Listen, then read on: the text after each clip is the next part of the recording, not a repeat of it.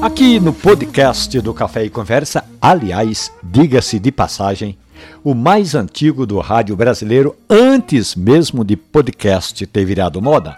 A gente fala só de café bom, pois eu tenho recebido muitos comentários sobre a torra do café.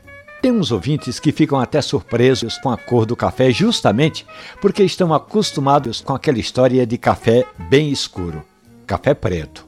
Ou como diz a música Black Coffee, que eu prefiro na voz de Ella Fitzgerald, quando ela diz o seguinte: Os meus nervos estão em frangalhos, meu cabelo está embranquecendo, tudo o que eu faço é beber café preto. Mas essa é apenas parte de uma história do costume de se pedir um café preto.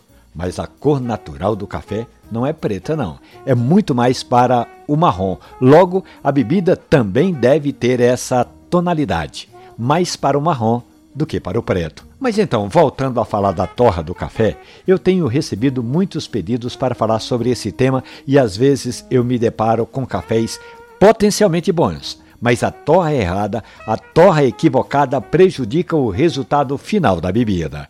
E a dica é: meu querido produtor, não desperdice o seu café. Uma boa torra vai realçar a qualidade do seu produto, porque o grão é importante, o terreno é importante, a colheita é fundamental, o jeito como você seca o seu café faz a diferença, mas se a torra for errada, você vai perder todo esse esforço. Essa e outras histórias do mundo do café estão ali na página da radiojornal.com.br ou no seu agregador de preferência de podcast, como no Spotify, por exemplo.